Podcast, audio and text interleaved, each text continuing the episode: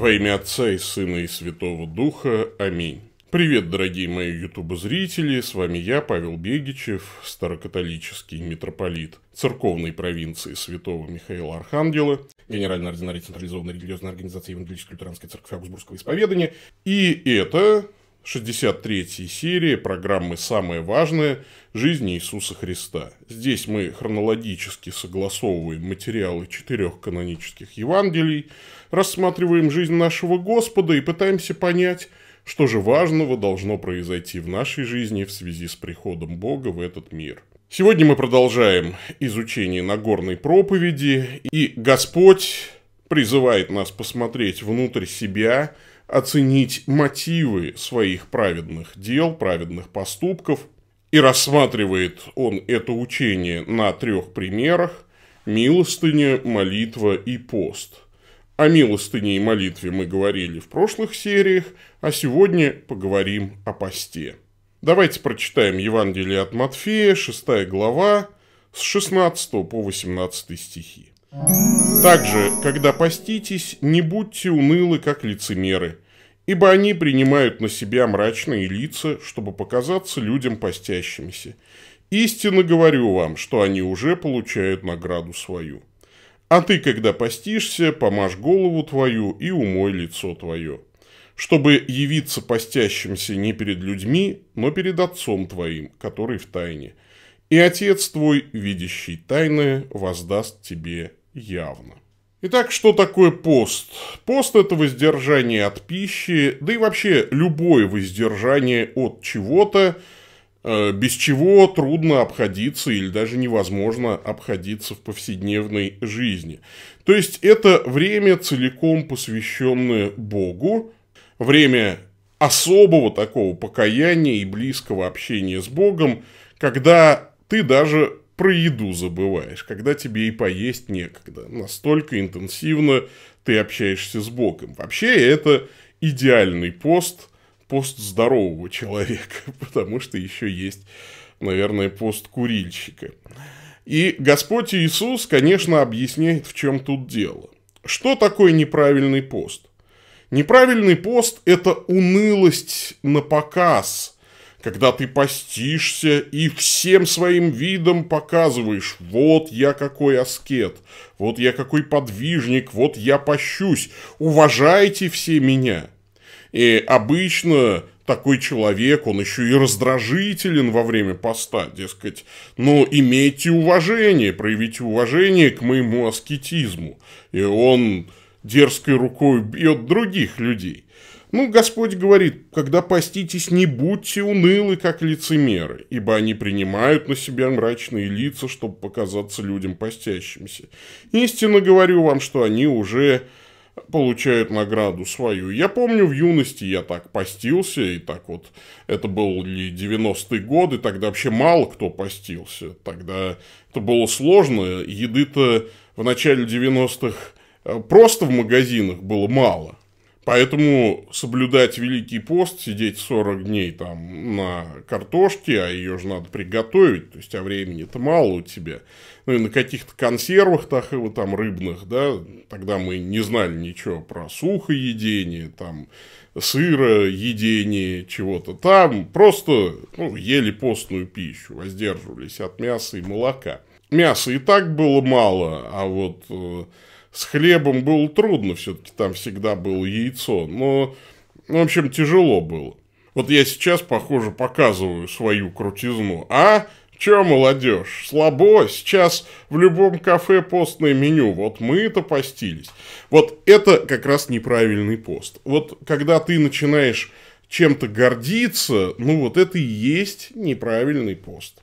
И тогда Пасха для тебя радость не о том, что Христос воскрес, а о том, что наконец-то пожрать можно. Ну нет, конечно, порадоваться вкусной скоромной пищей тоже можно, но Пасха все-таки радостно не поэтому. Вот и у пророка Исаии в 58 главе сказано. «Почему мы постимся, а ты не видишь? Смиряем души свои, а ты не знаешь? Вот в день поста вашего Вы исполняете волю вашу и требуете тяжких трудов от других. Вот вы поститесь для ссор и расприй, и для того, чтобы дерзкую рукой бить других. Вы не поститесь в это время так, чтобы голос ваш был услышан на высоте. То есть для многих, да, это повод раздражаться, требовать к себе особого внимания. Ты что не знаешь, я пощусь, зачем ты яйцо сюда положила в салат?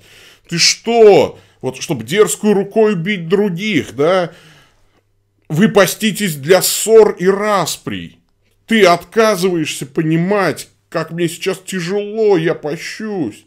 Вот это называет Господь неправильным постом. Ну, вообще тогда не постись. Слушай, если у тебя во время поста резко портятся отношения с ближними из-за твоего поста, то это неправильный пост. Ты не постишься для того, чтобы голос твой был Богом услышан. То есть ты не бросил есть ради того, чтобы молиться. Ты бросил есть для того, чтобы испортить жизнь окружающим, да и самому себе. Ну и поэтому, конечно, важно людей не есть. Ну, это у Николая Лескова в «Мелочах архиерейской жизни». Там приводится байка о митрополите Филарете Дроздове, скорее всего, такая, ну, злая от недоброжелателей, что он в день съедал всего лишь одну просфору, но зато целым попом закусывал. И поэтому расплодилась такая фольклорная байка еще о некоем святом, старце, священнике, имена все время меняются, которые там, давая совет, а от чего воздерживаться во время поста, все время говорил, людей, главное, не ешьте. Совет действительно неплох. А что же такое правильный пост? А ты, когда постишься, помажь голову твою и умой лицо твое, чтобы явиться постящимся не перед людьми, но пред Отцом твоим, который в тайне. И Отец твой, видящий тайное, воздаст тебе явно. Опять же, Господь через пророка Исаию поясняет. «Вот пост, который я избрал. Разреши оковы неправды, развяжи узы ерма, и угнетенных отпусти на свободу, и расторгни всякое ермо» Раздели с голодным хлеб твой, и скитающихся бедных введи в дом. Когда увидишь нагого, одень его, и от единокровного твоего не укрывайся. Или у Захарии в седьмой главе также говорится. Спросить у священников, которые в доме Господа Саваофа, и у пророков, говоря, плакать ли мне в пятый месяц и поститься, как я делал это уже много лет? И было ко мне слово Господа Саваофа. Скажи всему народу земли сей и священникам так. Когда вы постились и плакали в пятом и седьмом месяце, притом уже семьдесят лет, для меня ли вы постились? Для меня ли? И когда вы едите и когда пьете, не для себя ли вы едите и не для себя ли вы пьете? То есть, во-первых, не стоит пытаться поразить Бога своим аскетизмом. Потому что настоящий правильный пост заключается в объединении всех вот трех добродетелей, о которых мы уже с вами говорили, о которых говорит Господь в Нагорной проповеди. Это милостыня, молитва и, собственно, сам пост. То есть, для чего вы поститесь? Вы меньше едите, то есть, меньше тратите денег на еду. А освободившиеся деньги вы тратите на то, чтобы помочь другим людям. Дать милостыню, заняться благотворительностью. То есть у настоящего поста есть три простых признака. У вас больше денег уходит на благотворительность и меньше на еду. Вот тогда вы поститесь правильно.